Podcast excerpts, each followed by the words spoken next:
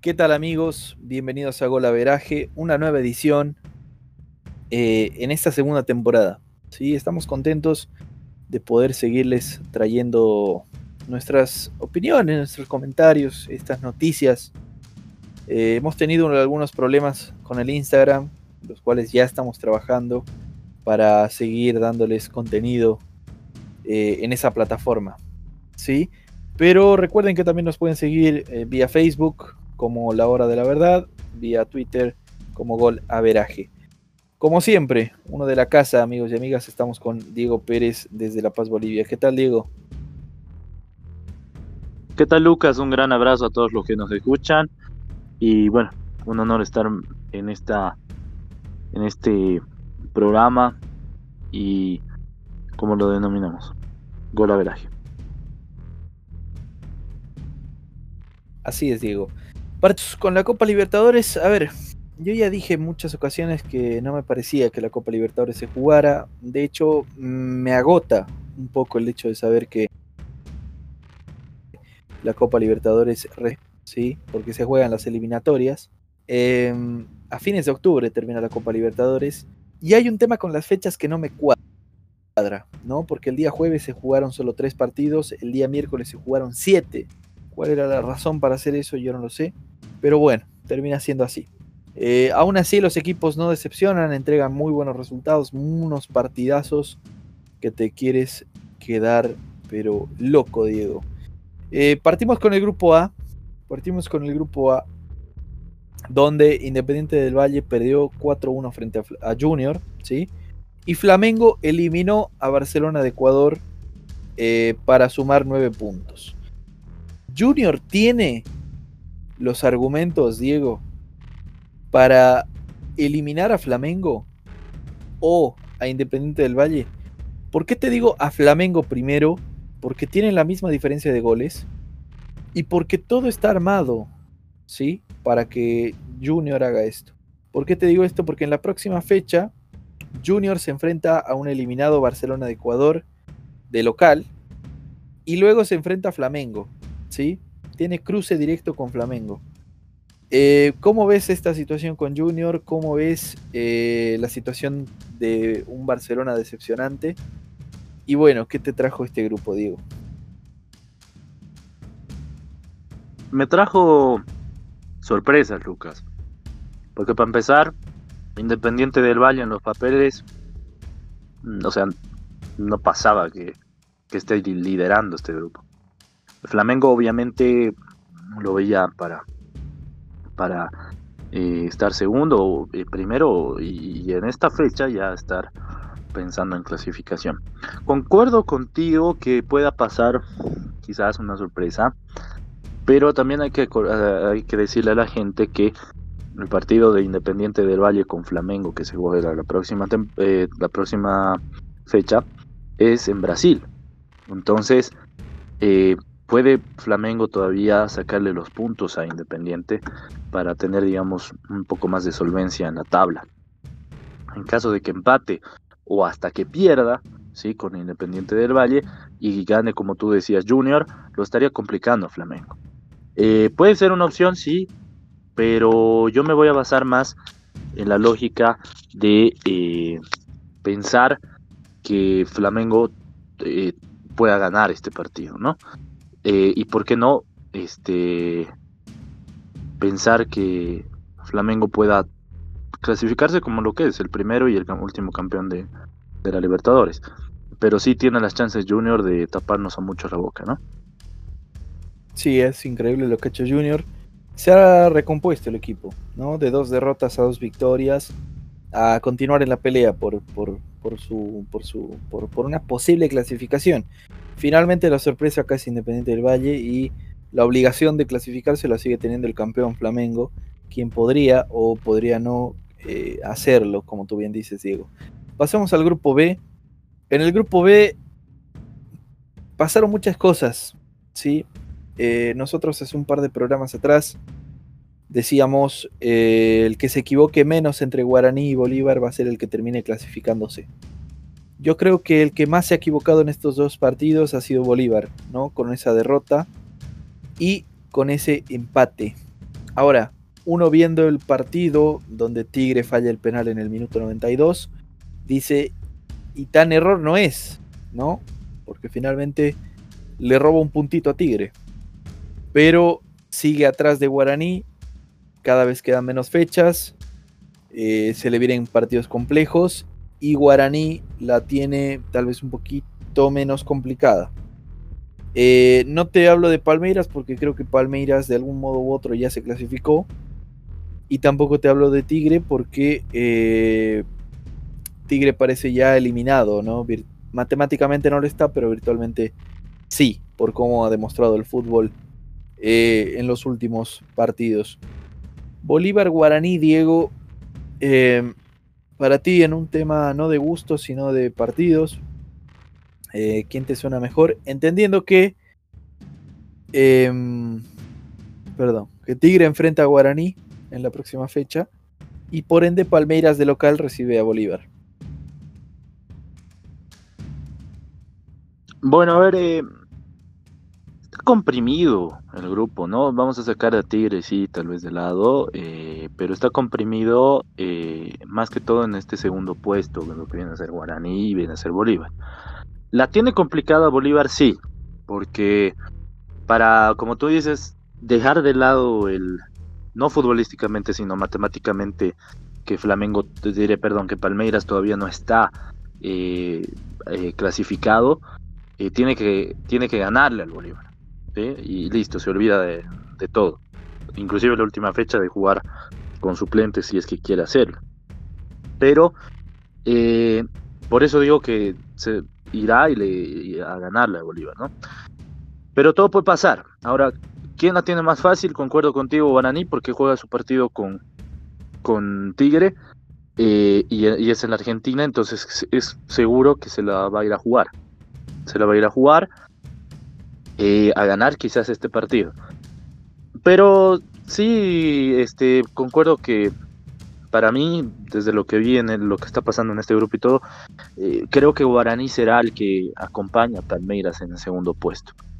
Eh, te escuchaba decir que matemáticamente Tigre está ya, eh, perdón, futbolísticamente Tigre ya está eliminado de la Libertadores, que ya lo está, y también este, no le alcance quizás los argumentos para pelear una sudamericana, pero creo que dependerá de lo que Tigre haga en sus dos últimos partidos, que lo único bueno de esto, si quiere, es que juega eh, de local. Entonces, eh, al jugar de local, este puede darle la chance de eh, ganar sus dos partidos y llegar a una sudamericana dependiendo de lo que haga Bolívar, ¿no? Pero te repito, Guaraní creo que es el que puede salir más favorecido en un segundo puesto. Así es, Diego. Así es. Guaraní lleva la delantera, finalmente. Y Tigre, si bien no se queda atrás, creo que tiene muchos menos argumentos que Bolívar y Guaraní para el segundo y el tercer lugar. En el grupo C, Diego, nos encontramos con un grupo, no sé si dominado por Atlético Paranaense porque le ha costado. Em, esa última victoria frente a Colo Colo ha sido vital para, para pensar en una clasificación si bien todavía no está clasificado, podemos ver que lleva la delantera una vez más, eh, digamos, siendo un poco redundante entre grupos, ¿no? Em, y por el otro lado, bueno, Bisterman con 6, Colo Colo con 6. Tú decías que Colo Colo va a tener la, o tuvo la chance de, eh, de darse el lujo de perder un partido, lo hizo frente al Atlético Paranaense, sigue en la carrera por el segundo lugar y Peñarol, que si bien solo ha ganado un partido de los eh, cuatro que ha jugado, eh, todavía tiene chances para una clasificación, ¿no? Ahora, si no me equivoco, Peñarol de local enfrenta a Colo Colo y Wisterman visita a Atlético Paranaense. Yo te pregunto, Diego, el segundo lugar se lo queda como, como, como, en esos chistes, ¿no? ¿Se lo queda el boliviano, el chileno o el uruguayo, digo?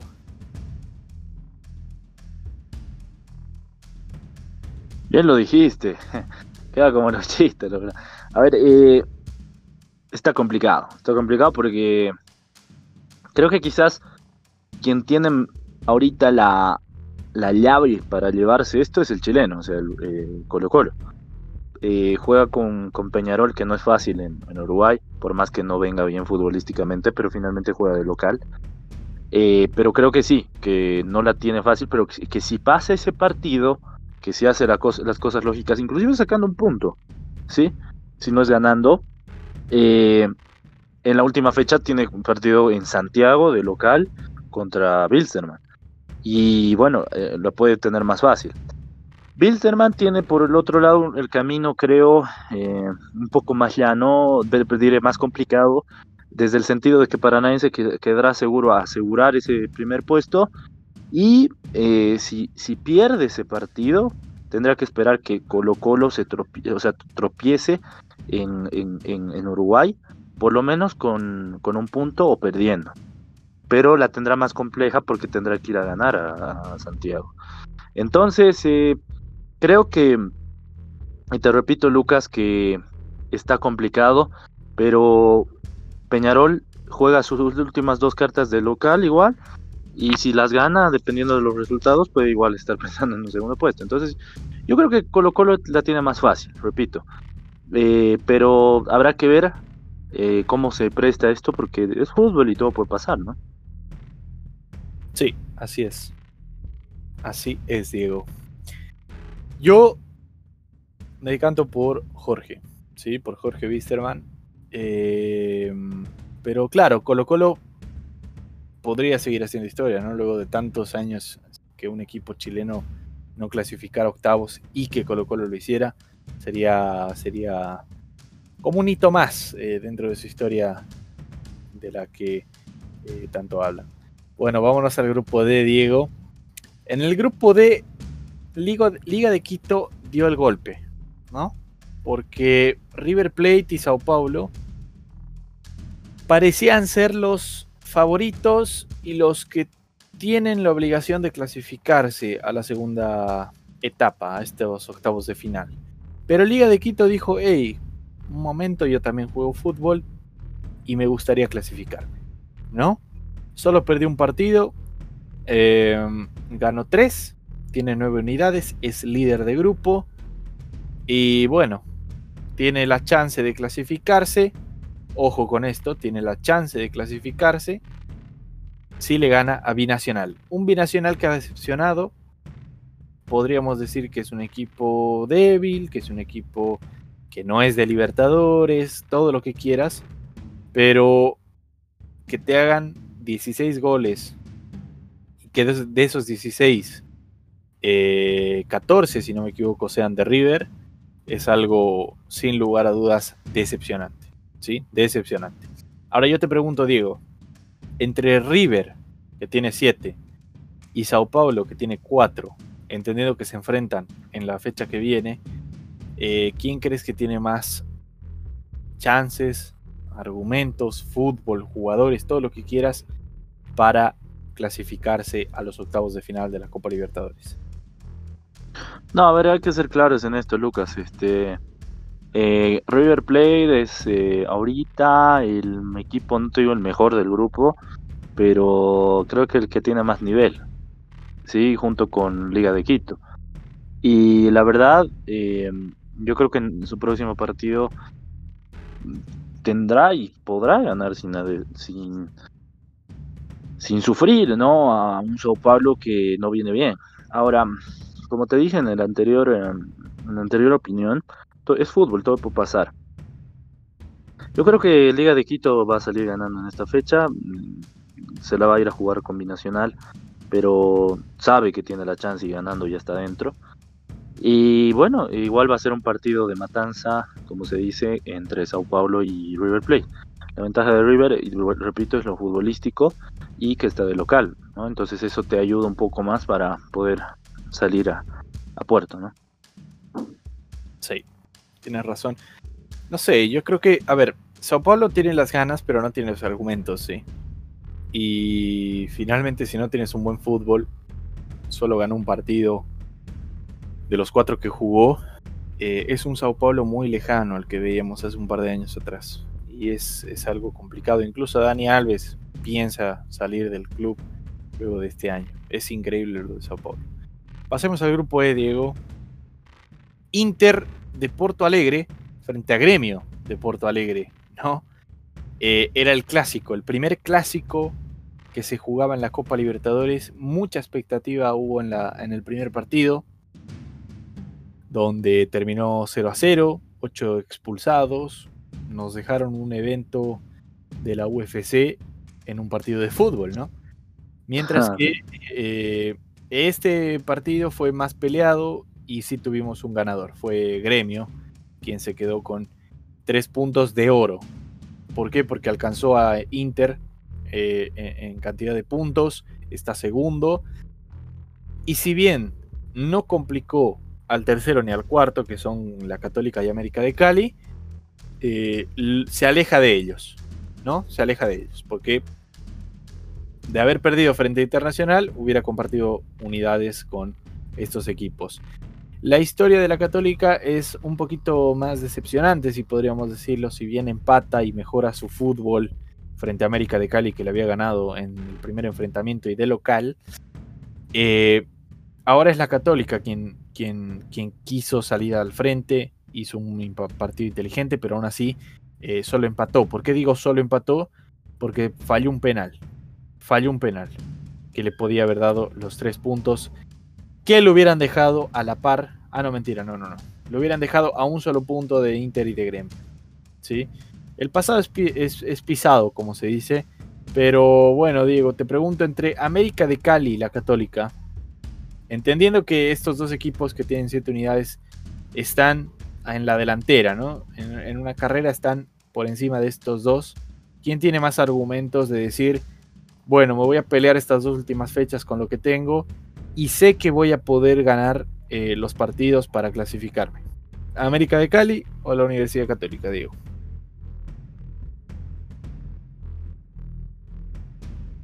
Bueno, Lucas, eh, yo creo que la Católica es la que tiene los argumentos actuales, ¿no? Eh, América de Cali, quiero decir, no es un mal equipo. De hecho, jugó, creo que es un mejor partido en Santiago irónicamente. Pero bajó. Después de la pandemia, bueno, del COVID, del regreso del COVID, mejor dicho, bajó muchísimo, muchísimo. Y se nota esto en el último partido que empató con la Católica. Fue por un error que lo empató y, casi le sale pagando, perdiendo el partido. Yo creo que la Católica. Ahora, ojo, eh, la Católica tiene complicado porque juega con Gremio allá en Brasil la próxima fecha y dependerá de qué hace en ese partido.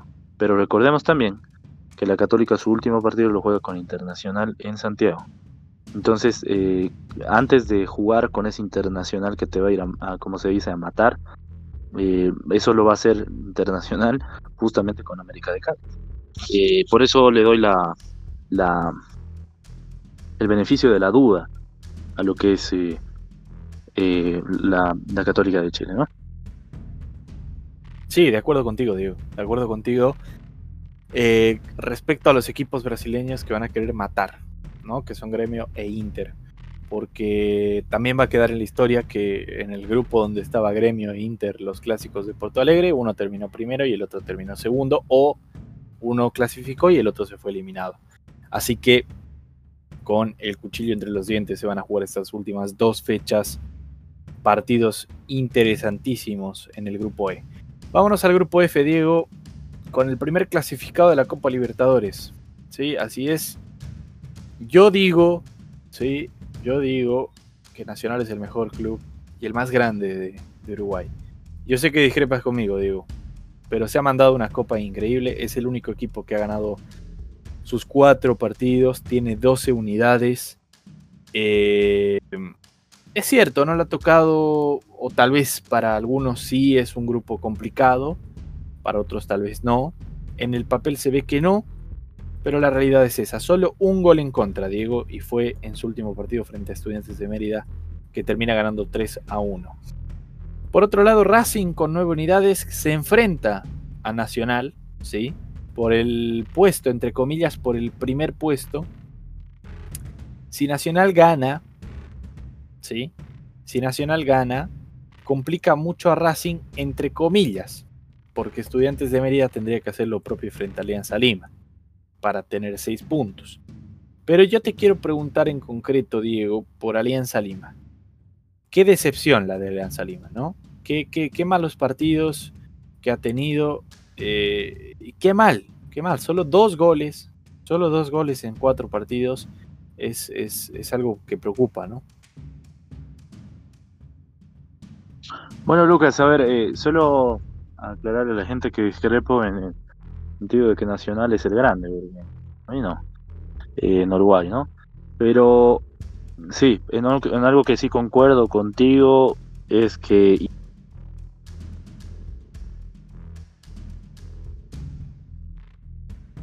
Bueno amigos, eh, estamos teniendo algunos problemas de señal, pero lo que veníamos diciendo, ¿sí? Estudiantes de Mérida tiene tres unidades, eh, Racing tiene nueve. ¿Por qué decimos que puede complicarse la situación? Porque si Nacional gana, no solo quedaría primero de grupo, sino que además, eh, ahí volvió la señal, sino que además lo dejaría sin chances a Racing de, quedar primero.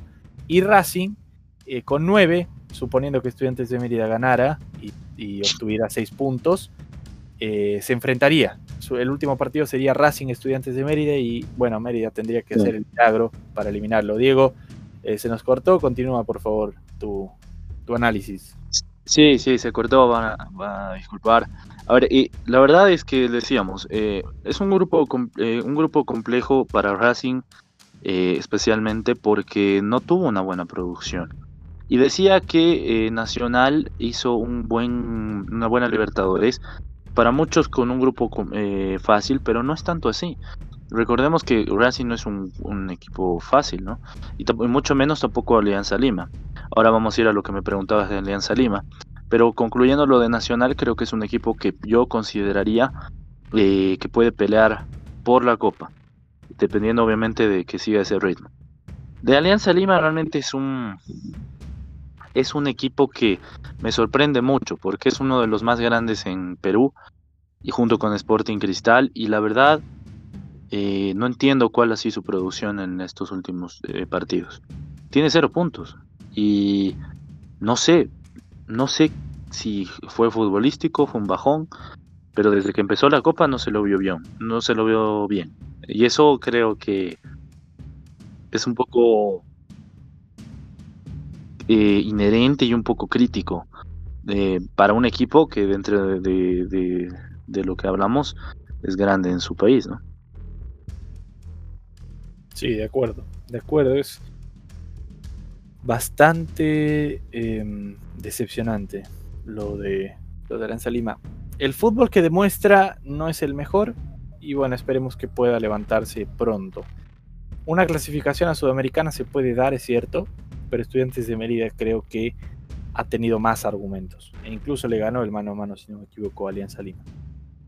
Em, en el grupo G, Diego, en el grupo G nos encontramos con el Santos, quien mira de arriba a Defensa y Justicia, Olimpia y Delfín.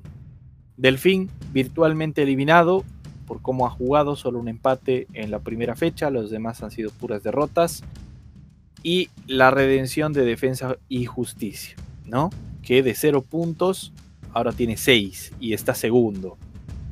Eh, se le viene complejo el partido frente a Olimpia, te pregunto esto, Diego, porque en la, jornada, en la última jornada juega contra el Santos de local. Eh, no, perdón, hubo un error acá de, comunicación. Juega contra Delfín y contra Santos, Defensa y Justicia. Enfrentamientos directos contra Olimpia ya no tiene. De hecho, el que lo tuvo lo ganó. Y eh, bueno, se le viene bien, ¿no? Un buen panorama, dirías tú, para Defensa y Justicia, entendiendo que se enfrenta a Delfín y que Olimpia se enfrenta al Santos que va a querer sumar más, mientras más puntos posible para, terminar primero, ¿no? Buen panorama, Lucas, eh, porque la verdad es que Defensa y Justicia vino de menos a más. Eh, y en las dos últimas fechas al menos demostró esta situación. La verdad yo creo que no va a ser eh, la excepción en la próxima fecha. Y un Olimpia que yo lo venía alabando quizás o, bueno, más que todo, más que alabar, lo venía eh, valorando porque había conseguido un empate con Santos y, y en, el, en, Brasil, pero veo que bajó su, su, ritmo. y al menos en los dos últimos partidos. Porque recordemos que ese empate no jugaron bien tampoco los dos. Y bueno, un Santos que se la fue a jugar al Ecuador y la realidad es, la realidad es esa, ¿no? Le ganó a Delfín y que creo que en la próxima fecha lo único que, va a hacer es tratar de, de asegurar el grupo. Para mí, creo que defensa, defensa y, y Santos son los encaminados. Puede pasar cualquier cosa, repito, pero Defensa y Santos son los que los que los veo clasificados ahora. Bueno, bueno, estoy de acuerdo contigo, Diego. Lo que ha hecho Olimpia ha sido equivocarse y nada más. Puede recuperarse, sí, porque solo está un punto de diferencia, pero tendremos que ver qué es lo que sucede entre Olimpia y Defensa y Justicia, que ya no se enfrentan directamente. Último grupo, Diego. Grupo H. Boca ganó se le complicó el último partido, ¿sí? Porque eh, Independiente de Medellín quería dar una mejor imagen de la que había dado en los últimos tres partidos. Recordemos que el DIM solo tiene cero, o sea, no tiene ningún punto, tiene cero puntos. Está eliminado prácticamente de la Copa. No, no, no prácticamente, está eliminado de la Copa Libertadores.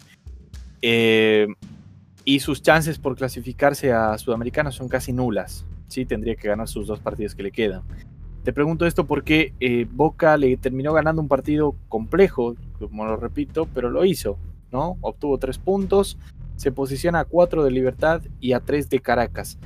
Ahora, aquí la sorpresa, Diego, es Caracas, ¿sí? Podemos estar de acuerdo con eso, que la sorpresa es de Caracas, de Venezuela, eh, y que ahora las manitas eh, calientes, como se dice, las van a manejar tanto Boca como Caracas, entendiendo que Libertad tiene obligaciones, ¿no? Entre esas obligaciones está ganar sus partidos. ¿Y por qué te digo esto? Porque em, Caracas se enfrenta a Independiente de Medellín en la jornada 5, eh, y, mientras que Libertad tiene que visitar a, Boca Juniors, tal vez en su partido definitorio, ¿no? Porque si Caracas gana el partido, prácticamente deja y, Libertad pierde, elimina a Libertad. Eh, eh, entonces, qué bien que lo ha hecho Caracas y qué mal que lo ha hecho Libertad. ¿Podemos decir eso, Diego? Bueno, a ver, eh, creo que el grupo por el lado de Boca, y quiero decirlo, lo dije en el anterior, ves, Boca viene haciendo una producción muy, muy buena. Sí, tal vez no el, mejor, el fútbol más vistoso, pero sí inteligente y se muestra mucho esto. Y para mí creo que no tendría por qué dejar de ser la excepción del local jugando con libertad. Por eso digo que creo que Boca ya sí lo tiene prácticamente asegurado. Lo que tú tocabas de Caracas es impresionante. Porque cuando uno veía al principio del grupo, pensabas en el team. O eh, igual en libertad, obviamente, ¿no? En los dos que, que podían estar peleando ese segundo puesto porque por, por coherencia piensas que Boca va a entrar igual, ¿no? Entonces, eh, no se dio esta situación eh, y la realidad dice que Caracas viene con todo. Recordemos que la siguiente fecha, como tú mencionabas, se enfrenta a lo que va a ser el DIM, pero de local. Entonces yo creo que Caracas se las va a jugar y va a querer ganar ese partido porque su último encuentro lo juega con Boca. Entonces es mejor nomás ir asegurando. Y sabe que si Boca le gana Libertad, prácticamente ya está dentro. Si gana Caracas. Entonces, repito, creo que son eh, los dos equipos hoy por hoy. Eh, uno la sorpresa, el otro creo que no. Eh, que están por clasificar en este último grupo, ¿no? Bueno, Diego, para cerrar el programa, en una palabra, ¿sí? En una palabra me vas a ir diciendo el equipo del grupo. Tu equipo, no favorito, pero sí que te ha sorprendido. Has dicho, wow, este, este equipo está bien, ¿no? Del grupo A, Diego, yo te diré el mío, eh, Independiente del Valle, ¿sí? La palabra que define Independiente del Valle es sorpresa. Independiente del Valle, proactivo. Grupo B, Diego, te toca a ti. Eh, um, eh si no tengo favorito, no, lo digo igual. Bueno, sí, sí se puede, sí. Mm, bueno, sí, te decía porque a veces puede pasar, pero bueno. Eh, bueno, este, lo que viene a ser el grupo B como tal es complicado, pero bueno, me quedo con Palmeiras. Y en palabra, lógico. Bueno, en el grupo B, Diego, yo te digo guaraní. Sí, creo que ha sido certero, esa es la palabra que lo define, certero. Grupo C, Diego, eh, mi turno acá. Eh, Bisterman, ¿sí? Mm, indeciso podría ser la palabra, ¿no? Porque no sabemos si se va a clasificar o no, pero tiene las cartas todavía. Para vos, Diego. Este. Colo Colo. Inteligente.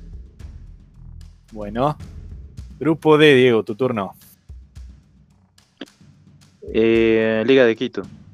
Eh, sorpresa. Bueno, yo también comparto contigo, Diego, Liga de Quito.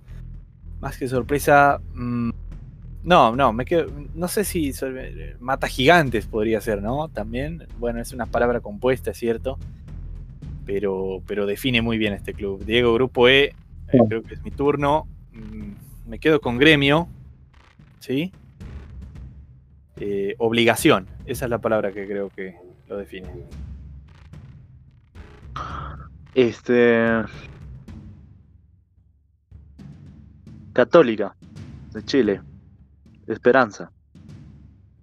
Mirá, poético, digo, ¿eh? El grupo F. Ah.